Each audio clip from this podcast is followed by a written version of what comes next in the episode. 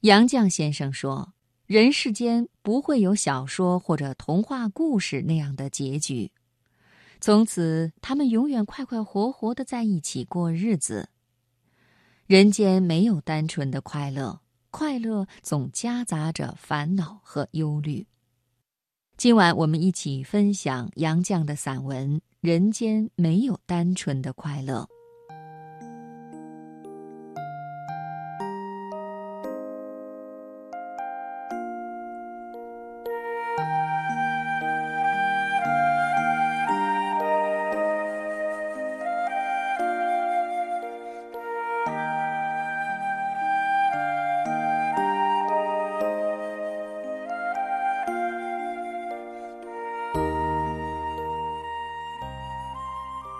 人间没有单纯的快乐，快乐总夹杂着烦恼和忧虑。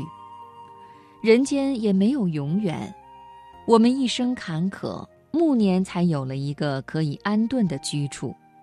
但老病相催，我们在人生道路上已走到尽头了。自从迁居三里河寓所，我们好像跋涉长途之后，终于有了一个家。我们可以安顿下来了。我们两人每天在起居室静静地各具一书桌，静静地读书工作。我们工作之余就在附近各处探险，或在院子里来回散步。阿苑回家，我们大家掏出一把又一把的石子把玩欣赏。阿苑的石子最多。周奶奶也深谙心弦，逐渐发福。我们仨却不止三人，每个人摇身一变，可变成好几个人。例如阿苑小时才五六岁的时候，我三姐就说：“你们一家呀，圆圆头最大，钟叔最小。”我的姐姐妹妹都认为三姐说的对。阿苑长大了。会照顾我，像姐姐；会陪我，像妹妹；会管我，像妈妈。阿苑常说：“我和爸爸最哥们儿，我们是妈妈的两个顽童，爸爸还不配做我的哥哥，只配做弟弟。”我又变为最大的，钟叔是我们的老师。我和阿苑都是好学生，虽然近在咫尺。我们如有问题，问一声就能解决，可是我们绝不打扰他。我们都勤查字典，到无法自己解决才发问。他可高大了，但是他穿衣吃饭都需我们母女把他当孩子般照顾，他又很弱小。他们两个会连成一帮向我造反，例如我出国期间，他们连床都不铺。预知我将回来，赶忙整理。我回家后，阿苑轻声嘀咕：“狗科真舒服。”有时他们引经据典的淘气话，我一时拐不过弯儿。他们得意地说：“妈妈有点笨哦。”我的确是最笨的一个。我和女儿也会连成一帮，笑爸爸是色盲，只识得红、绿、黑白四种颜色。其实钟书的审美感远比我强，但他不会正确的说出什么颜色。我们会取笑钟书的种种笨拙，也有时我们夫妇连成一帮，说女儿是学究，是笨蛋，是傻瓜。我们对女儿实在很佩服。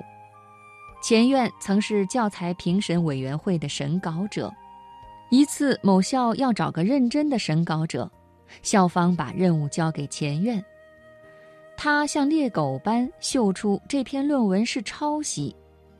他两个指头和钟书一模一样的摘着书页，稀里哗啦的翻书，也和钟书翻的一样快，一下子找出了抄袭的原文。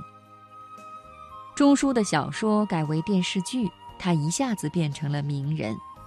许多人慕名从远地来，要求一睹钱钟书的风采。他不愿意做动物园里的稀奇怪兽，我只好守住门为他挡客。他每天要收到许多不相识者的信。我曾请教一位大作家对读者来信是否回复，据说他每天收到大量的信，怎能一一回复呢？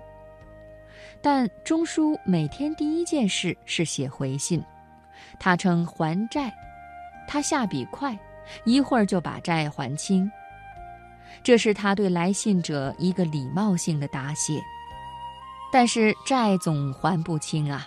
今天还了，明天又欠，这些信也引起意外的麻烦。他并不求名，却躲不了名人的烦扰和烦恼。假如他没有名，我们该多么清静！人世间不会有小说或童话故事那样的结局，从此他们永远快快活活的在一起过日子。人间没有单纯的快乐。快乐总夹杂着烦恼和忧虑。人间也没有永远。周奶奶早已因病回家，钟书于一九九四年夏住进医院。我每天去看他，为他送饭、送菜、送汤汤水水。阿苑于一九九五年冬住进医院，在西山脚下。我每晚和他通电话。每星期去看他，但医院相见只能匆匆一面。三人分居三处，我还能做一个联络员，经常传递消息。一九九七年早春，阿苑去世；一九九八年岁末，钟书去世。我们三人就此失散了，就这么轻易的失散了。世间好物不坚牢，彩云易散琉璃脆。现在只剩下了我一个人。